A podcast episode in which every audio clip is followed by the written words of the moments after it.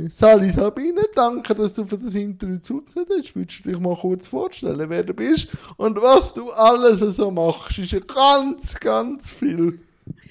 Hoi Jan, danke vielmals für die Einladung. Ich fühle mich geehrt, weil ich habe nämlich selber das Gefühl, äh, es sagt gar nicht so viel, was ich mache und ich sehe ja eher im Hintergrund, aber das ist sich, glaube ich, auch ein bisschen am Verändern im Moment.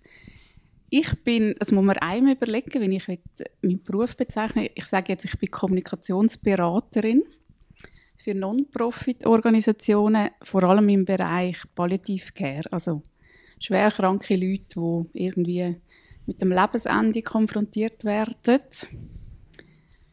Ähm, ich bin seit ganz kurzer Zeit selbstständig Vorher habe ich sieben Jahre für verschiedene Organisationen geschafft im Bereich Palliative Care und jetzt habe ich gemerkt, es gibt auch ganz viele kleine Organisationen in dem Bereich, die punktuelle Unterstützung brauchen. Und ja, es habe verschiedene Projekte, wo ich dran bin. Außerdem bin ich, ich bin ja nicht nur Berufsfrau, ich bin auch äh, Ehefrau privat und habe einen tollen Sohn und bin politisch interessiert und auch eher seit kurzem aktiv und bin Freundin von ganz vielen und rede gerne wie du, Jan. Darum passt das auch sehr gut. Ich habe mich so gefragt, was fasziniert Sabine an der Kommunikation und was ist für Sabine Kommunikation? Also das ist wirklich etwas, wo Kommunikation ist etwas, was mich schon immer fasziniert hat. Also das Schreiben, das Reden, es ist auch schon immer relativ gut gegangen. Ich habe dann äh, äh, deutsche Sprach- und Literaturwissenschaft studiert. Aber auch ein bisschen, weil ich, nicht, also weil ich mir nicht auch vorstellen irgendwie Physik zu studieren oder so. Ich dachte, mit Kommunikation findet man dann einen lässigen Job. Das ist so gewesen. Ich bin dann zuerst in Journalismus.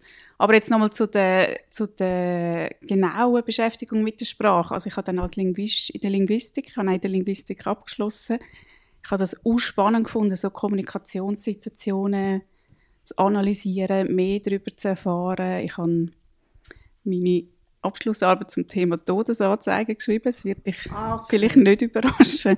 Nein, wir sind ganz Werdegang so alle. Aber es ist wirklich, also das ja. ist einfach so, das ist so gekommen, eben das Thema Sprache und Emotion, wie wird Emotion in Sprache ausgedrückt, wird sie überhaupt? Es gibt ja dann auch noch andere Hilfsmittel, nonverbale Kommunikation. Eben, also Kommunikation ist nicht nur Sprache, aber jetzt, wenn es Sprache ist, dann interessiert mich auch der Wandel.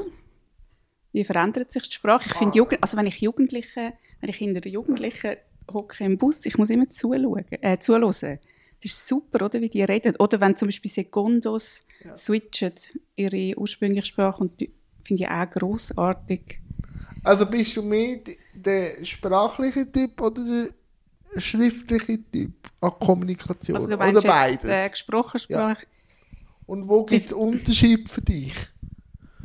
Bis jetzt hätte ich klar gesagt, äh, schriftlich. Mhm. Also das, was ich glaube, am besten kann, jetzt auch als Berufsfrau, ist schreiben. Also irgendwie recherchieren zu einem Thema, Leute interviewen zu einem Thema und dann zum Beispiel Blogbeiträge schreiben. Was ich jetzt lang gemacht habe für Pallia Viva, eine Stiftung, die Menschen betreut am Lebensende.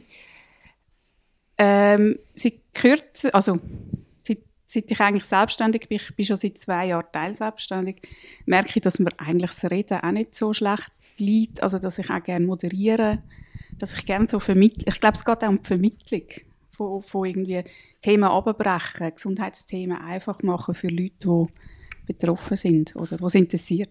Wie äh, kommuniziert man jetzt für für Care-Arbeit? Wie macht man Care-Arbeit auch sexy? Weil das muss ja Kommunikation oft machen, weil das ist auch ein schweres Thema und auch ein sehr abstraktes Thema. Und viele Menschen haben ja auch Schwierigkeiten, sich mit Care-Arbeit auseinanderzusetzen, weil sie oft mit Krankheit und Verlust zu tun Aber wie geht man in Kommunikation, dass man gleich sie gut kann vertreten und sexy auch machen kann, wenn das ähm, gebraucht wird?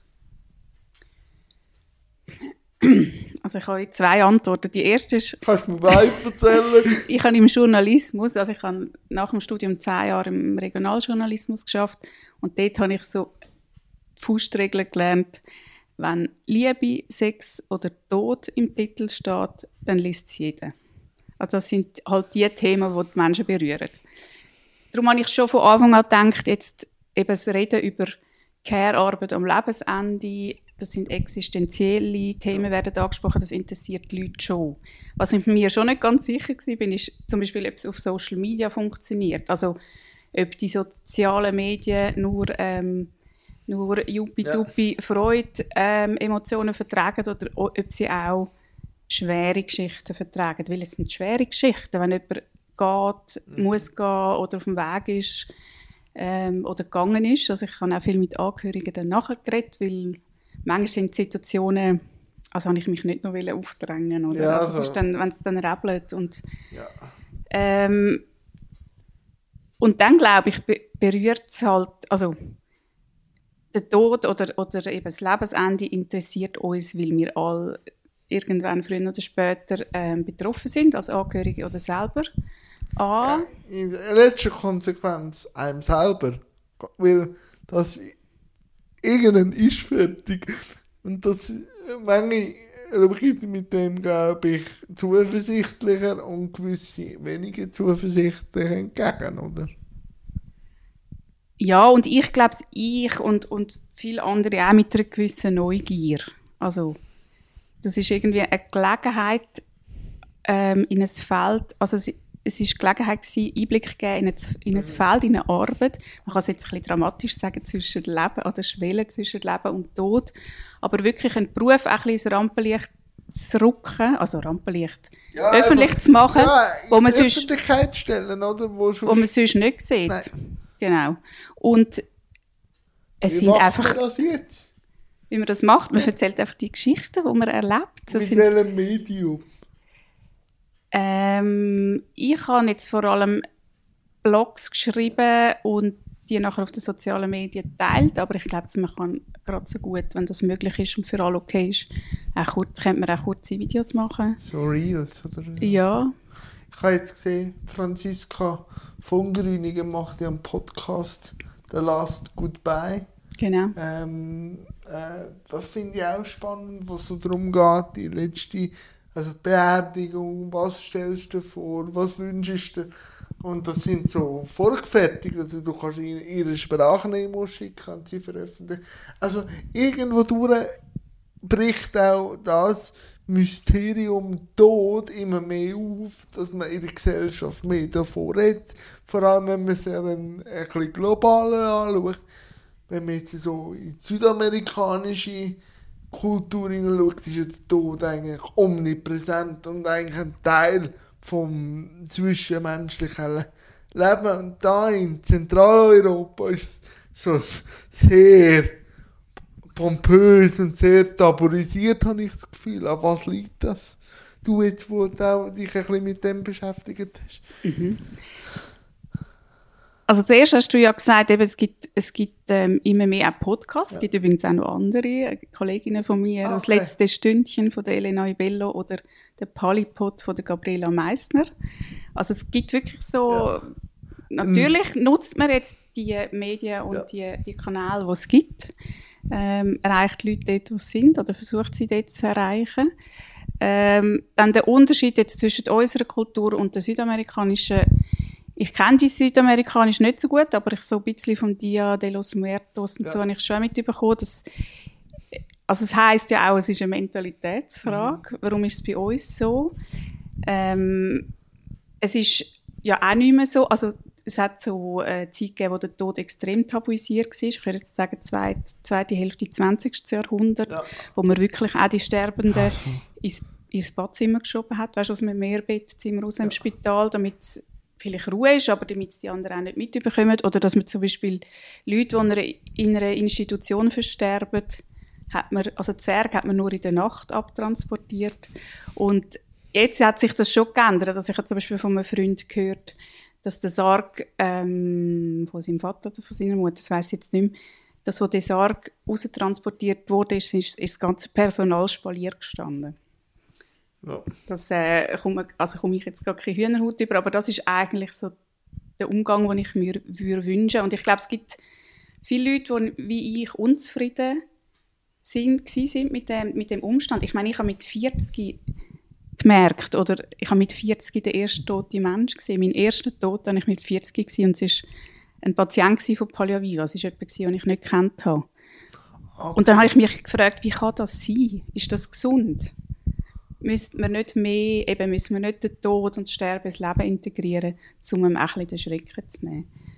Und ich würde sagen, so seit zehn Jahren auch seit dem Aufkommen vom Internet ist sich etwas am verändern. Ich gebe am Internet eine grosse Rolle. Und wir sind halt ein bisschen hinten drin auch. Ja, das, also das Thema Social Media und alles ist da in der Schweiz natürlich, äh, wir meinen, die Schweizer sind äh, revolutionär, sind wir eigentlich schon in dem Hintertreffen, weil alles zuerst kommt von Amerika ja, voll.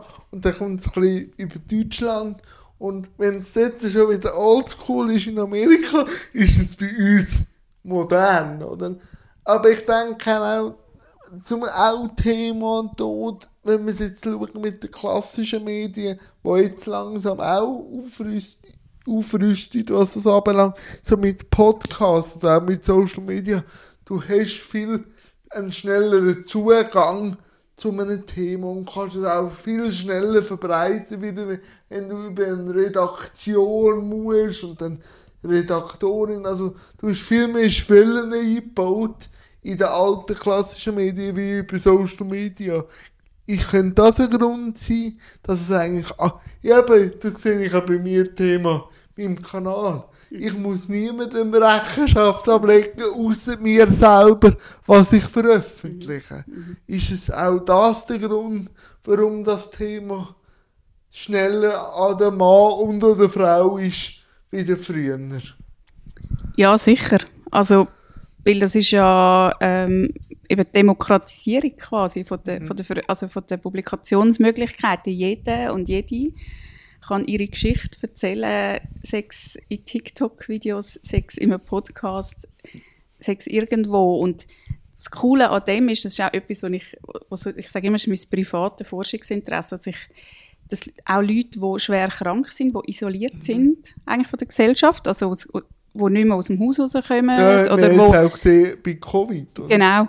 Die können dann wie nach außen treten und, können etwas über ihre Situation erzählen oder sich erzählen. Und das hat eine riesige Wirkung. Also das gibt wirklich zum Teil ähm, unglaubliche Geschichten. Also eine zum Beispiel, der hat ein Typ, das war glaube ich auch während der Pandemie mit einem Hirntumor, ähm, anfangen im Spital so TikTok-Videos aufzunehmen, jeden Tag. Er ist so extrem positiv. Also er hat zuerst immer gesagt, wie es ihm geht, wer er ist. Mhm.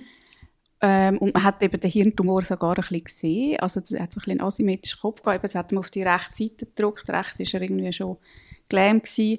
Und dann gesagt, ja, und jetzt geht es dann auf Sterben zu. Und dann hat er immer noch so eine extrem positive Botschaft reingepackt. Das ist also ein bisschen vielleicht esoterisch, könnte man sagen, ein spiritueller Typ gewesen. Und dann hat er so viele Leute erreicht, dass ihn am Schluss seine Community aus dem Spital rausgeholt hat, in ein Hospiz gebracht und ihn dann begleitet haben. Und jetzt gibt es sogar einen Doku-Film über ihn. Ach, cool. Also hat sich dann eine Organisation ja. um ihn herum gebildet, ja. wo, also die ist dann entstanden durch ihn, irgendwie ein Center of Conscious Dying oder so. Also das sind natürlich dann so Geschichten, die auch zeigen, Social Media ist nicht oberflächlich, sondern sie gibt den ja, Leuten eine Stimme, die vorher keine hatten. Es ist einfach ein Hilfsmittel und es kommt darauf an, wie es jemand nutzt. Mhm. Also ich finde so die Influencer, wo ja du eigentlich auch bist, finde ich super. Also ich sage immer, es ist die helle Seite der sozialen Medien. Es gibt auch die dunkle Seite, aber das ist wirklich, das finde ich super. Du hast mit 40 ist dein erster toter Mensch gesehen, auf das möchte ich schon noch ein bisschen zurückkommen.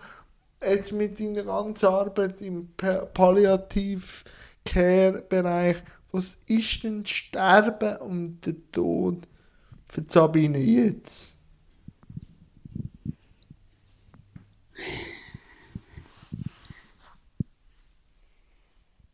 Ähm, es Thema, wo ich als Berufsfrau wenig Berührungsängste habe, wo ich mich interessiere, journalistisch, soziologisch. Mhm. Was ich aber auch haben müssen merken, wenn es mich dann betrifft, dann finde ich es mega schwierig. Also es hilft, ich weiß nicht, ich weiß im Fall nicht, ob es mir privat hilft. Ich weiß, was Okay. es für Hilfsmittel gibt. Ich Ah. weiß zum Beispiel, also vor zwei Jahren ist mein Vater So gestorben. oder? Ja, also ja, genau. Also er ist äh, und ich sage immer, es ist das Gegenteil von, von einer palliativen Situation. Er ist am akuten Herzversagen gestorben. Er ist einfach gehängt da gewesen. Man hat sich nicht können verabschieden. Wir haben ihn aus bestimmten Gründen auch nicht mehr können anschauen. Es ist ja. Und dann habe ich gefunden, was Tod ist einfach scheiße. Was, was mache ich da? Also weißt, ich habe dann auch im kurzen Moment mein, mein ganzes, also mein, mein ganze, ja, Leben wahrscheinlich. ja, und gesagt, also eigentlich, ja. Und dann habe ich aber schon gemerkt, also dann sind sie nur schon, wie, dann das Palliaviva-Team reagiert haben, die sind dann, weißt, jeder Einzelne hat mich, und auch noch Wochen später gefragt, wie geht's dir jetzt? Und, und eben wie, ja, wie hast du das, also nicht wie hast du das verarbeitet, sind schon ein bisschen geschickter gefragt, aber einfach das Einfach so Interesse. Interesse zeigt, weil sie gewusst haben. Das merke ich ja auch oft. Und Da wollte ich auch der Gesellschaft nicht einen grossen Vorwurf machen, weil es geht ja dann weiter. Aber das Fragen nach zwei, drei Monaten ist nicht mehr das gleiche wie nach zwei, drei Tagen. Und meistens ist es ja dann genau nach zwei, drei Monaten, wenn dann eben der ominöse Alltag kommt, fast noch schlimmer wieder die Tage zuvor. Und das sind dann eben die Fragen, die dann vielleicht eben wichtiger wären, dann zu fragen, wieder, wenn es akut ist. Es hat beides seine Anrechtsbewilligung, aber ich habe das schon gemerkt, oder? dass das manchmal schwieriger ist, dass man eigentlich dann wie in den Alltag hineinkommt und dann nicht weiß, wie damit umgehen. Genau, und die Gesellschaft dreht extrem schnell weiter. Und also man findet dann auch, also es gibt dann so, also jetzt bei mir ist das nicht so gewesen, aber ich habe es von Angehörigen gehört, die, haben, die finden dann, ja, meine, mein Umfeld finde ich, soll, also sage jetzt langsam wieder gut, Ja. oder? Ja. Also, das Leben geht weiter, weißt du, so ein bisschen, oh, Ja. die Zeit heilt alle Wunden und was es sonst noch für behämmerte Sprüche gibt, oder? Ja, das, das mit den Kalendersprüchen. Siehst du, und jetzt sind wir wieder bei der Sprache. Ja, Merkst du das- etwas? Ja, nein, darum, ich kann wieder schon überlegen, das wird aufzählen, aber ich wollte einfach noch kurz so den Tod und Sterben, aber nicht mal Sterben, sondern der Tod an und für sich ist für mich immer wieder der Beschleuniger für Sachen zu machen. Weil, eben, wahrscheinlich hast du dich auch mit mir auch ein bisschen beschäftigt. Ich habe ja mal eine Nahtoderfahrung gehabt, wo für mich das Wertvollste per se war, äh, überhaupt das Leben für mich richtig zu sortieren. Weil eben, seitdem habe ich den Satz, der Todestag, streifen wir eigentlich jedes Jahr nur das Jahr dahinter, du weisst nie. Und wenn man sich das ah, vor allem wenn man Knörz hat, also wenn man nicht weiss, weiter und so, dann stelle ich mir immer die Frage, wenn morgen fertig wären, wie würdest du jetzt auf die Situation reagieren? Und meistens gelingt es mir dann, die richtige Lösung zu finden. Sagen, okay, ich wollte weiter beißen, auch wenn ich mich verbeiße, oder ich lasse eher los, weil ich mich noch auf anderes, aber ich ziehe auch gewisse Sachen eher durch, weil ich will, dass es durchgezogen wird. Also, die Auseinandersetzung hat mir extrem geholfen mit dem Tod und vor allem, wo ich dann noch, auch vor zwei Jahren ist auch mein Vater gestorben und das ist ein bisschen heftig gewesen. Wir haben uns eigentlich können verabschieden, jeder ein bisschen unterschiedlich in der Familie. Aber ähm, er ist ein Jahr vor seiner Pension gestorben. Und ähm, er ist schon länger krank und hat immer gesagt, ich muss ein Jahr durchhaben, bis ich dann meine Pension habe. Und seitdem weiss ich, ich mache manchmal schon, jetzt auch jetzt am Ende Jahr, schon Pläne fürs 23, aber wenn es mir dann zu weit raus ist, sage ich, du, wir können schon mal planen, ohne Gewehr. Also einfach, um mir zu zeigen, es ist schon gut zu planen, aber man kann es dann auch zu Tod planen. Und da hilft mir die Auseinandersetzung mit der eigenen Sterblichkeit extrem. Ja, das ist interessant. Ich, ich selber mache das gar nicht so. Aber was, was ich sehe, also wenn du sagst, es ist ein Beschleuniger, ich habe das natürlich in Situationen gesehen, wo ich jetzt darüber geschrieben habe, oder mit Ja. Leuten, die ich geredet habe, dass sie, also die letzte Lebensphase, und es ist eine Lebensphase, nicht eine Ja. Sterbephase, Ja. intensiviert extrem viel. Also das ist auch, das sagen dir auch die Palliativ-Spezialistinnen und Spezialisten. Es, Gefühle sind vielleicht intensiver, man verabschiedet sich nochmal, man sammelt vielleicht auch Erlebnisse und die Betroffenen haben irgendwie keine Maske mehr an. Also sie sind dann wirklich so, wie sie sind. Und ich hatte auch viele Leute, also schwerkranke Leute, die ich dann habe interviewen die sind so offen gewesen. Also sie, hat- sie haben auch oft... Ja, sie lassen den Weithosen an. ja, und so etwas Selbstloses. Also weißt, sie haben dann gefunden, ja, ich mache gerne bei ihrem Blog mit, wenn ich und das ist noch etwas, was ich vorher auch noch, noch wollte sagen, wegen dem Internet oder wegen Social Media, es ist auch sehr niederschwellig. Also wenn man Angst hat vor einem Thema, kann man dann auch mal daheim im stillen Kämmerchen Ja. im Internet schauen, wa- Ja. wie ist jetzt das mit der, was ist jetzt das, was ist jetzt Palliative Care? Ist es wirklich noch Sterbebegleitung oder ist es noch mehr, oder? Also, auch bei diesen Leuten, oder man weiß ja auch, ähm, berühmte Autoren und Autorinnen, also zum Beispiel der Wolfgang Herrndorf, ich hoffe, ich sage jetzt den Namen richtig, der Chick geschrieben hat. Ich weiß nicht, ob das etwas ist, ein sehr cooler Jugendroman. Der hat einen Hirntumor gehabt und hat in den zwei oder drei Jahren, als er krank war, all seine Romane publiziert. Und der hat sie natürlich nicht dann geschrieben, sondern der hat schon ganz viel Vorarbeit geleistet gehabt, aber durch die begrenzte Zeit ist er mega produktiv gegeben. Er ist der, wo der, er hat einen Blog gehabt, der heißt Arbeit und Struktur.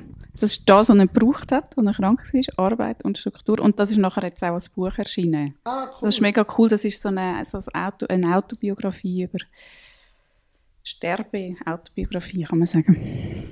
Wie siehst du jetzt auch gesellschaftlich, wir haben jetzt über Social Media geredet, ich sehe das einfach immer wieder, vor allem, um vielleicht dann nachher noch eine andere Türen aufzutun, politisch, sehe ich als Thema Behinderung, es kommt immer mehr und es wird ein gesellschaftliches Thema, aber es ist immer Kostenpunkt, also vor allem auf Bundesebene, wie ist das? Du lachst, du lachst so äh, mit der Care-Arbeit. Also wenn ich es jetzt auf Palliative Care beschränke, Allgemein. weiss ich am, am meisten Bescheid. Das ist natürlich ein riesen Finanzthema. Also ähm, der Punkt ist, die Arbeit, die so wichtig ist und an sich banal ist, man zielt nämlich einfach, man will Wünsche erfüllen von, von den Palliativpatientinnen und Patienten von ihren Familien und möglichst eine gute Lebensqualität erzielen. Das heißt medizinisch, Lebensphase. Medizinisch ist das nicht mehr Rocket Science, oder? Also ist es nicht mehr hoch, also man, es gibt auch viele Leute, die dann also auf, auf Behandlungen verzichten, Chemotherapie bringt es jetzt, das, aber auch nicht. Also weißt, es wäre auch Ja. parallel möglich. Aber es braucht vor allem Spezialistinnen und Spezialisten, es braucht Man- und Woman-Power. Und, aber irgendwie steht, stehen die Leute, die sterben, so quer in der Gesundheitslandschaft finanziell, weil in den Spitälern wird über Fallpauschalen abgerechnet und Sterben, also das ist einfach, es gibt nicht eine Diagnose, äh, Diagnose, oder? Es ist aufgrund von Diagnose wird abgerechnet und es gibt nicht eine Diagnose, sondern es sind dann ganz viele Probleme. Wo dann zusammen Die Ursache ist meistens gar nicht mehr so relevant. Also warum bin ich überhaupt krank? Hospiz ähm, müssen, brauchen Spenden, um über die Runde zu kommen. Paleo Viva hat auch 30 bis 40 Prozent, ist 30 bis 40 Prozent spendenfinanziert gewesen, weil man zum Beispiel nicht hat wollen, weil man nicht den gleichen stressigen Takt hat können einhalten wie die Spitex. Also die lokalen Spitexen, die das auch super machen, die einfach Grundpflege machen. Wenn Palliativ Care, ähm, Palliativpflegende zu den Leuten heimgehen, dann schauen sie nicht auf die Uhr. Dann geht es einfach so lange, wie es geht. Wenn du mit jemandem über seinen bevorstehenden Tod redest, kannst du nicht nach einer Viertelstunde sagen, ah, Entschuldigung, Ja. muss leider zum nächsten, Das oder? abrechnen. Das ist nicht finanzierbar. Oder? Ja. Also, Socken anlegen. ich glaube, es, es gibt Beschreibungen ähm, in Bezug auf das. Also es muss irgendetwas gehen. Also es äh, eben steht sehr quer in der Landschaft und ist einfach irgendwie unwürdig, dass man oder, oder Spitäler, die finanzieren dann quer oder so, oder? Weil sie noch ein anderes Angebot haben. Ich kann das eben nicht genau sagen. Aber du bist auch Fu- Fundraising tätig. Wahrscheinlich Das habe ich auch- gemacht, ja. Ja, wahrscheinlich auch in diesem Bereich. Ja. Wie bist du denn Gelder sammeln? Ähm, also am einfachsten finde ich, habe ich es einmal gefunden über Stiftungen, also okay. weißt, Also Stiftungs-Fundraising. ist Ja, also ich meine, es gibt 17'000 Stiftungen in der Schweiz, es ist ganz viel Geld um, wo muss ausgegeben werden. Und ich meine, das ist natürlich ein Stift, also ein Zweck. Das Problem ist, du musst halt immer mit konkreten Projekten kommen. Also du kannst nicht laufende Betriebe finanzieren. Aber zum Beispiel, als letztes haben wir noch Schmer neue Schmerzpumpen gebraucht. Das sind so eigentlich Computer, so handygross, die dann permanent Schmerzmittel und andere Medikamente verabreichen den Leuten. Und das ist super für daheim, oder? Und das ist ganz einfach gewesen, um die zu finanzieren, weil das kann man anlangen, es ist konkret, so Ja, viel braucht man man, so viel kostet es. Und auch, eben, man kann es äh, budgetieren, man weiss so Und so. Sinnhaftigkeit ist offensichtlich, oder?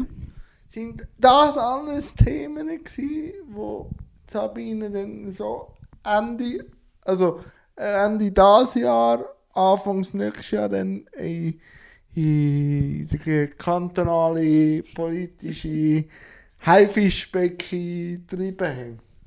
Oder warum ma- machst du das Fass Politik auf? Also du sprichst jetzt auf meine Kandidatur an. Also Ja. ich stelle mich, ich mich, oder ich werde mich in den Kantonsrat wählen lassen, am 12. Februar in Zürich, für die Grünen. Ähm, ehrlich gesagt ist, finde ich, ist alles politisch. Also Politik ist sehr ein politisches Thema. Eben, wenn man muss für eine gute Versorgung, faire Finanzierung, Zugang für alle kämpfen, dann ist es halt der politische Weg, wo man nicht, meistens nicht drum herumkommt. Aber also, ganz ehrlich gesagt ist es nicht so gewesen. Ich bin, äh, äh, ich kann schon immer politisch arbeiten. Ich kann mir immer können vorstellen, auch politisch zu arbeiten. Ich habe mich aber eher im Hintergrund gesehen. Also ich habe gedacht, Kampagnenarbeit für eine Partei. Und dann bin ich einfach angefragt worden, ob ich auf die Liste würde kommen. Und weil ich ein grünes Herr, weil ich schon immer grün gewählt habe und interessanterweise aber auch vor allem aus sozialpolitischen Gründen, ähm, habe ich gefunden, das muss ich jetzt probieren. Das ist eine mega Chance. Was für ein Thema ich auch noch aufgreifen will, ist, wie ist die Findungsphase gewesen, sich selbstständig zu machen? Ist das schwierig? Was hat dich dazu bewogen und was für Ängste oder was für Gedanken sind mitgeschwungen, vor allem vor und nachher ihm und jetzt? Ich, bei mir passieren die Sachen einmal so ein bisschen. Also ich habe nicht, ich weiss, dass du hast ja Leuchttürme, gell, wo du, ja, Ja, aber die sind ja nicht immer straight. Also weißt ich habe irgendwo mal etwas. Aber das passiert dann oft manchmal mit Kurven. Und plötzlich denke ich so, ja, vor zwei, drei Jahren habe ich mal den Furz ins Universum rausgegeben. Ich habe gar nicht mehr daran gedacht, dass dort noch ein Leuchtturm steht. Ja, aber vielleicht ist es wichtig dass du den mal gesehen hast. Vielleicht ist das bei mir auch so, ich, es ist unbewusst. Ähm, Teilselbstständigkeit hat sich ergeben, weil ich, also ich hatte zwei Mini, also zwei Kleinstpensen gehabt, 40 Prozent am einen Ort und 20 Prozent am anderen. Und dann bin ich angefragt worden für ein Buchprojekt und habe gewusst, ich muss, also ich muss das 20 Prozent Pensum künden.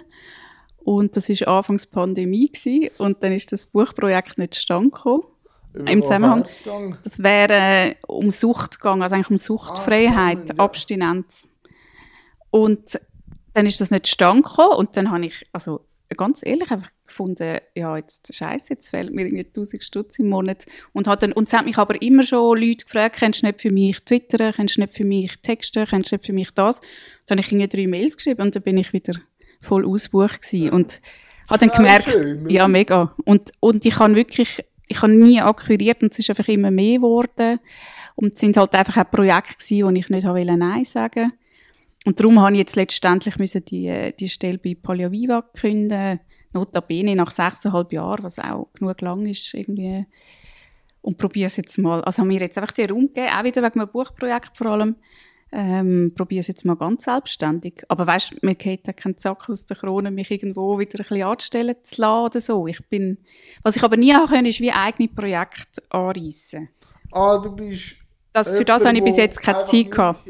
Nein, ich will, ich will das, aber Also ich habe bis jetzt keine okay. Zeit gehabt. Das wäre jetzt wie so das Nächste, wo ich dann mal eigene Sachen kann verwirklichen Aber wie bringt man alles unter einen Hut? Gute Frage. Also, man sitzt einfach am Morgen als Pult einigermaßen diszipliniert und hat sich vorher schon überlegt, wann mache ich was, wie viel Okay. Zeit habe ich jetzt. Also ist die Struktur. Ja, und dann kommt halt auch am 5 oder am 6 Uhr mein achtjähriger Sohn heim und macht Ramba zusammen und dann ist eigentlich an das Arbeiten nicht mehr zu denken. Das ist ja gut so. Also ich glaube, das hilft auch. Dann, äh, Die Abwechslung. du einfach den Switch. Dann, Ja. Gell? Und dass ich jetzt wirklich nur daheim arbeite, das würde ich sagen, ist jetzt vorübergehend. Also ich suche mir dann auch wieder ein, ein Büro oder ein, einen äh, Büroplatz.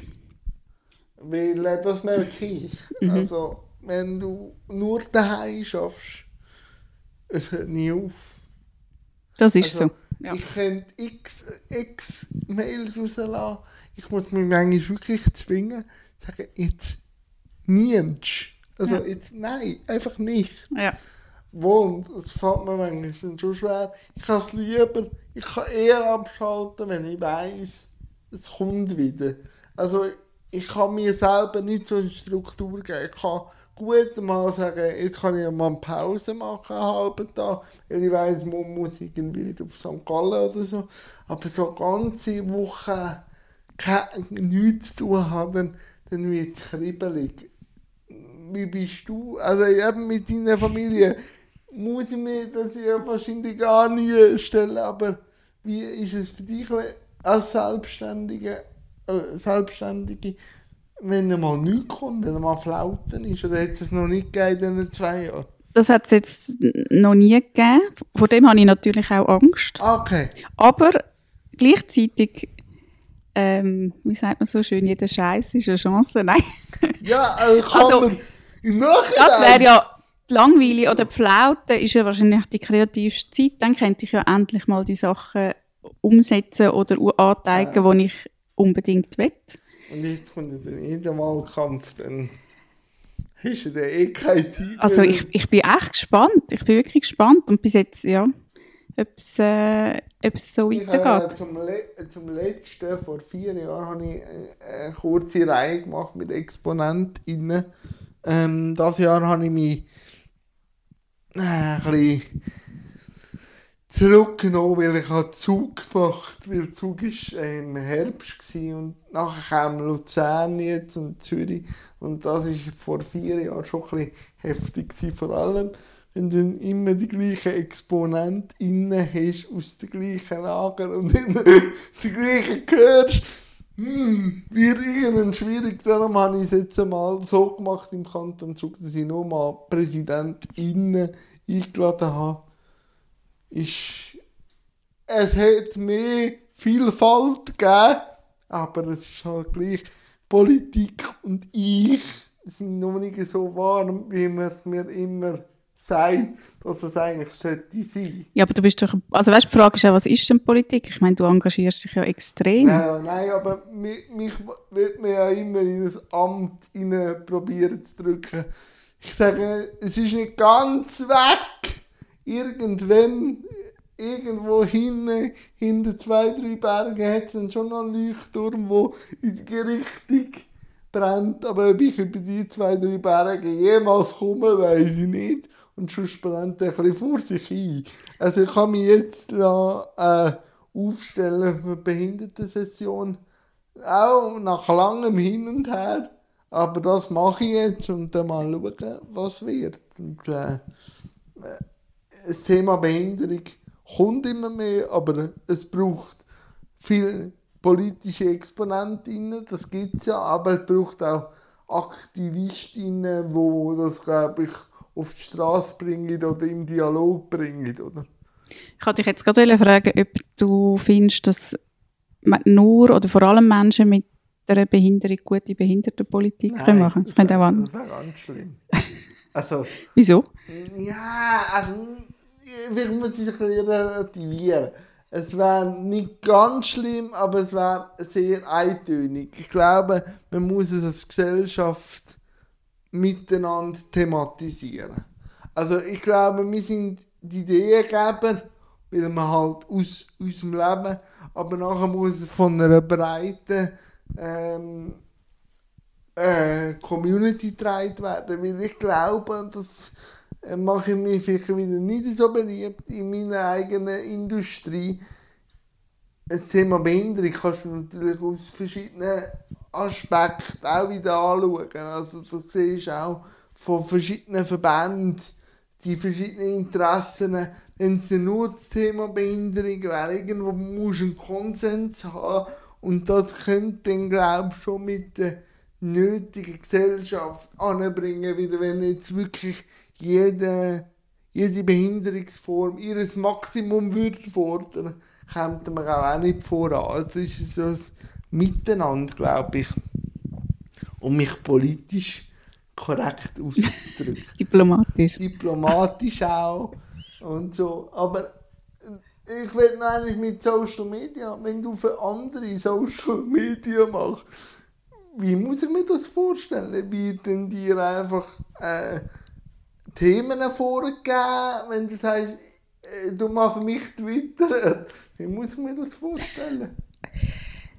Ja, relativ einfach. Ich versuche schon, das ist jetzt ein, äh, äh,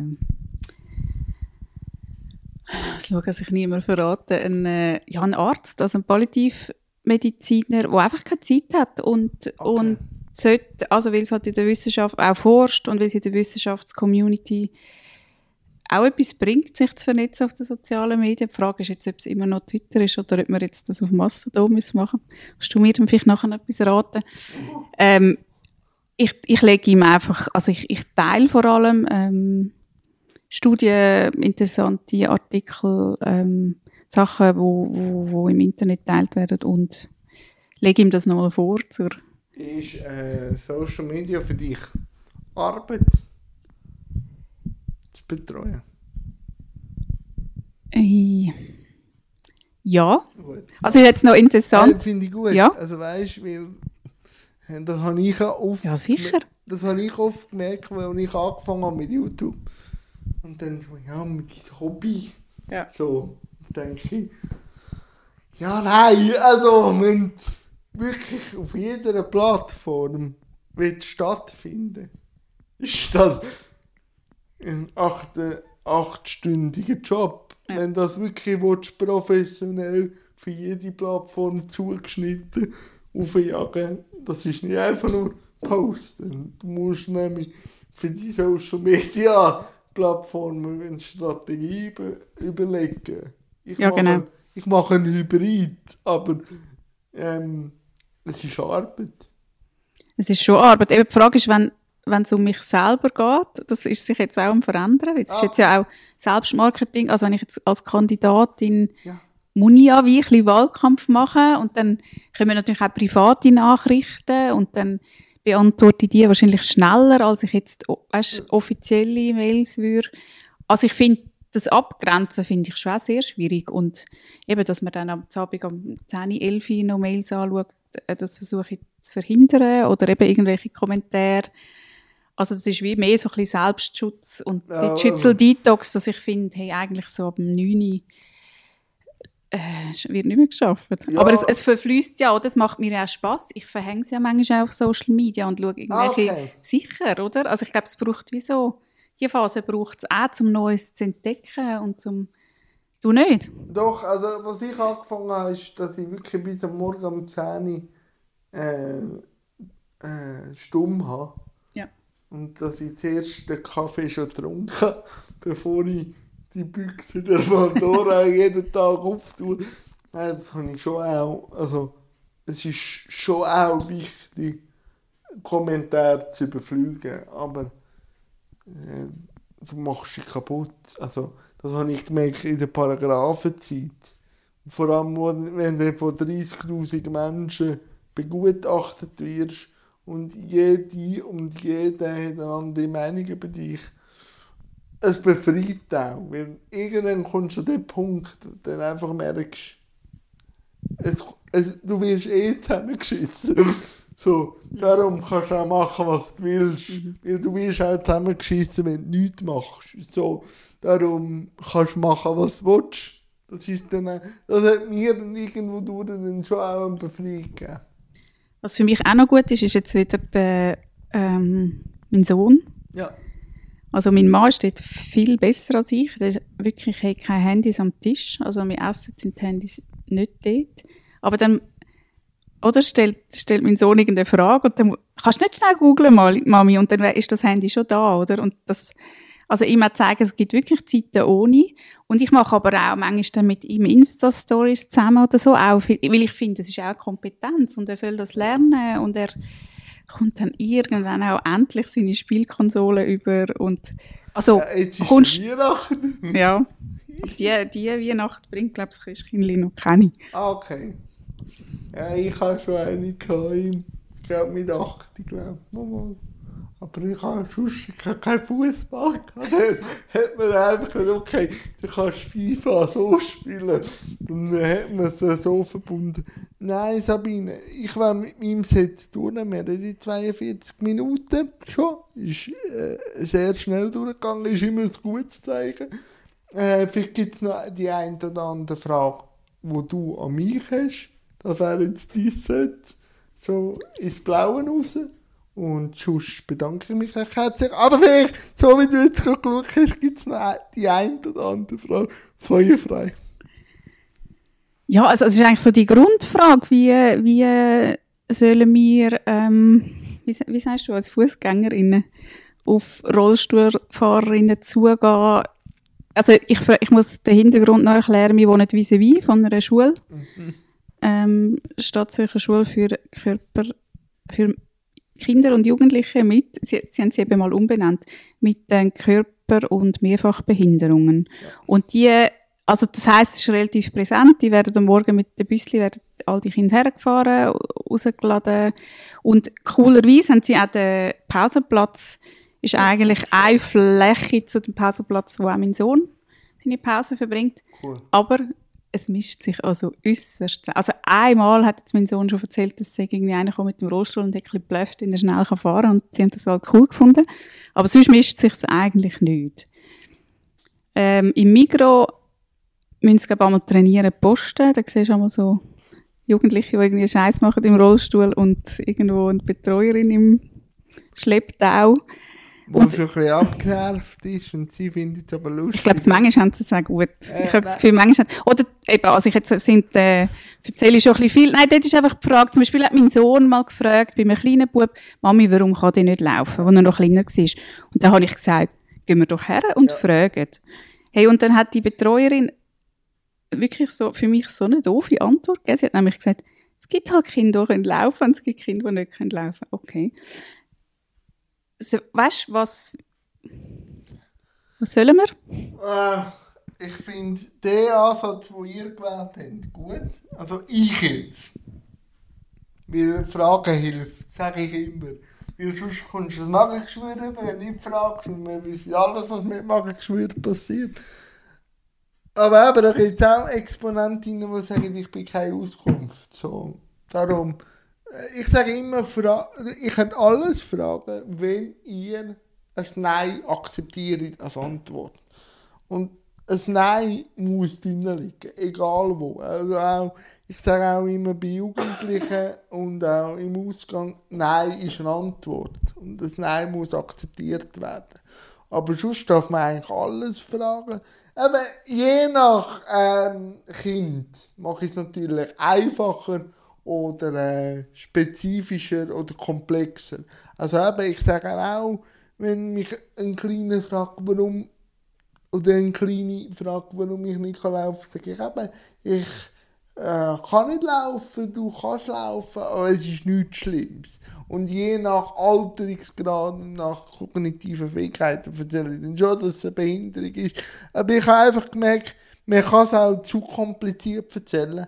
Und Kind interessiert es gar nicht, sondern äh, ich kann jetzt eben nicht laufen, aber je nachdem, wie es erzählst, lange das schon, dass es einfach dann ähm, dazugehört. Und meistens ist es dann eher noch interessant, wenn ich mit, äh, mit dem Zugmodell umeinander fahre, dass ich dann sage, wie dieses elektrisch, äh, dieses ferngesteuerte Auto ist jetzt das mies und dann habe ich auch schon eine ganze Familie unterhalten im Zug. Also was ich dann einfach nicht so verleide, ist dann die Ferndiagnosen, wo dann gewisse Eltern so ins Blaue raus erzählen. Also weißt du, Sabine, wenn ich schon höre, ich hätte böse Beine gehabt, oder ich hätte einen Schaden gehabt, oder ich bin ein kranker Mann, habe ich auch schon müssen an, wo ein Kind gesagt hat, ähm, Mami, Mami, schau dort, der kranke Mann. Bin ich auch an und habe gesagt, warum kommt jetzt ihr Kind auf die Gedanken, dass ich krank bin? Bin seit zwei Jahren nicht mehr krank gewesen. Und das sage ich generell, wir müssen als Gesellschaft aufhören, Behinderung als krank und als defekt anzuschauen. Wir müssen das anbringen als Gesellschaftsform. Eine Behinderung ist eine Gesellschaftsform, eine Lebensform. Ich bin so. Für mich bin ich normal. Für mich fängt dann die Wechselwirkung erst an mit der Behinderung. Aber für mich ist meine Behinderung wie meine roten Haare ein Teil von mir. Und das wünschte ich in den ganzen Diskussionen zum Thema Behinderung, den Krankheitsaspekt rauszubekommen. Weil wenn ich einen Arzt frage, habe ich eine Diagnose, aber ich bin halt so.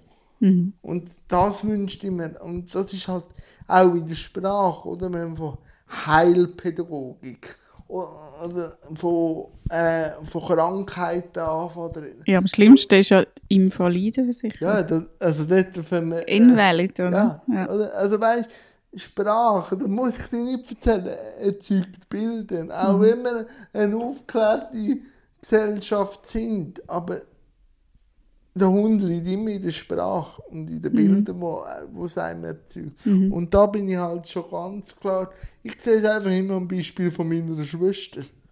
Wenn die mir natürlich, und jetzt können Zuhörerinnen schon mal fünf Minuten früher schalten, wo die Geschichte schon ewig gehört haben, äh, für sie, wenn sie mir anrufen, und jetzt habe ich einen Menschen mit Behinderung glücklich gemacht, habe ich gesagt, was hast du gemacht? Ja, ich habe geredet mit ihm. Und die zweite, dritte Frage von dieser Person ist, hast du auch jemanden mit Behinderung in der Familie? Und darum bin ich eigentlich so ein starker Befürworter vom integrativen Schulansatz. Mhm. Weil dann, auch wenn, äh, natürlich haben wir dann ganz viele Exponentinnen, die sagen, wegen Mobbing und Schuldruck und so, sage ich, ja, das gibt's. Aber wir müssen Mobbing auch als Gesellschaft lösen, weil auch Kinder untereinander werden gemobbt. Nicht nur der Behinderte, weil der Behinderte wird gemobbt. Also Ja, wir müssen das zusammen lösen und da müssen auch wir Menschen mit Behinderung unseren Teil dazu lösen. Aber der wichtigste Aspekt ist die Sichtbarkeit. Ich wollte gerade sagen, ich Oder begegne ja kaum. Ich sehe jetzt, ja, aber ich sehe die ja nur. Glück, Aber weißt aber das ist ja eine Bühne. Ich komme ja mit ihnen nicht in Kontakt. Ich habe im Fall einen Mann in der Nachbarschaft, der im Rollstuhl ist, der ist leider weggezügelt, erst kennengelernt, als ich mit dem Kinderwagen unterwegs war, weil wir die gleichen Probleme Ja. hatten. Und dann habe ich erfahren, dass der nur an einer Tramhaltestelle aussteigen kann, recht weit weg. Und dann muss ich einen Kilometer heimfahren. Oder, und sonst könnte hätte ich können, der hat in Bern gearbeitet, in Wollishofen, Zürich, Wollishofen gewohnt. Der können mit dem Zug, also mit ÖV arbeiten, aber weil die, all die Tramhaltestellen immer noch nicht, also auch jetzt noch nicht, all ähm, Behinderte oder wie sagt man, barrierefrei sind, hat, haben sie den jeden Tag mit dem äh, Taxi abgeholt von daheim in den Hauptbahnhof gefahren und dort ist er auf den Zug. Weißt du, wie viel hat das gekostet? Er hat gesagt, mit dem, Ge- er hat es mal ausgerechnet, mit dem Geld, das man jetzt für seinen Transport gebraucht hat, hätte man eine ganze Tramstation umbauen Es ist so. Aber eben, dann liest man jetzt, dass äh, die SBB sagt, sie werden nicht fertig bis im 23. Und das, man muss es fast so akzeptieren. Darum bin ich froh, dass dann gleich die Be Behindertenverbände anstehen und sagen, nein, wir machen jetzt langsam Druck.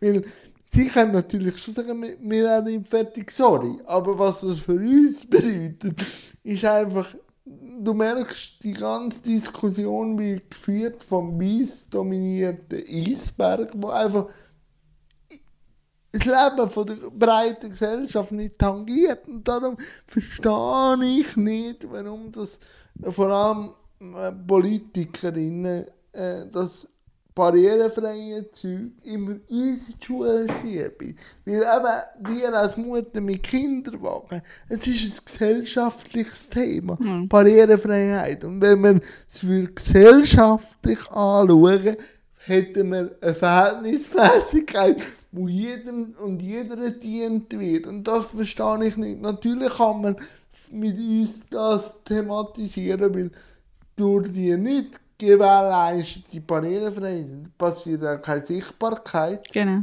weil die Schuhe wird falsch aufgezogen. Es hat immer, zuerst muss Sichtbarkeit generiert werden und nachher wieder umgebaut. Denke ich, Nein, ja, da kannst, also, ja, kannst du nicht in die Öffentlichkeit treten, wenn du nicht... wenn sie umgebaut ja, ist und wenn sie eine Schwelle und, hätten. und, und ich mache Ja. jetzt das, weil ich gerne Reibung habe. Aber nicht, ich sage immer, das Beispiel, bis ich bereit bin, ist das im Vergleich zu einer Fußgängerin, habe ich schon 20% mehr von meinem Akku gebraucht. Also ich starte vielleicht einen Tag mit 80%, wo ihr vielleicht mit 95 anfängt, weil, ihr, weil eure Welt einfach so gemacht worden ist. Und wir wollen einfach die Distanz von den 15%, wenn wir haben, dass wir auch bei 95% unseren Alltag können anfangen und nicht bei 80 oder 75.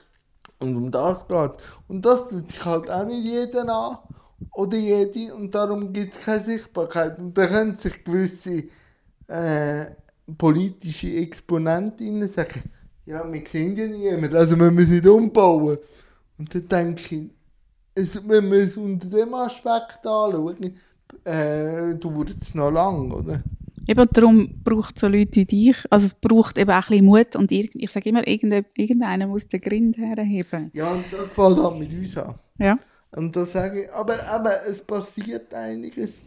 Ähm, aber jetzt ist Wahlkampf dann bei dir. Aber wenn wir jetzt noch ein bisschen rausblicken, was sind die kommenden Projekte? Wir sind Ende 22. Mit was startet Sabine außer dem Wahlkampf ins 23? Das ist jetzt eine gute Frage. Die guten Fragen können wir immer am Schluss. Genau, also vor, genau, wenn man nicht mehr mag. Also ehrlicherweise vor allem mit Ma Wahlkampf, dann mit so einem Buchprojekt, wo dann endlich mal sollte ein bisschen so in die Ziellinie erreichen. Ähm, und dann mal schauen, dann viele neue Projekte, die ich selber will aufgleisen ähm, Etwas, das ist wirklich so ein, ein Traum, das ist es, äh, das sage ich jetzt nicht, das macht jemand anders. Also es geht auch ums Lebensende und es geht... mir nachher. Ja, genau. Es geht auch ums Lebensende und es ist ein Projekt, das es im Ausland schon gibt und das Okay. ich recht spannend finde. Ich bin gespannt und ich möchte mich recht herzlich bedanken für die knapp fast eine Stunde mit dir da an dem Tisch zu reden. Es war eine wahre Freude. gewesen. Danke vielmals. Gleichfalls, danke für die Einladung.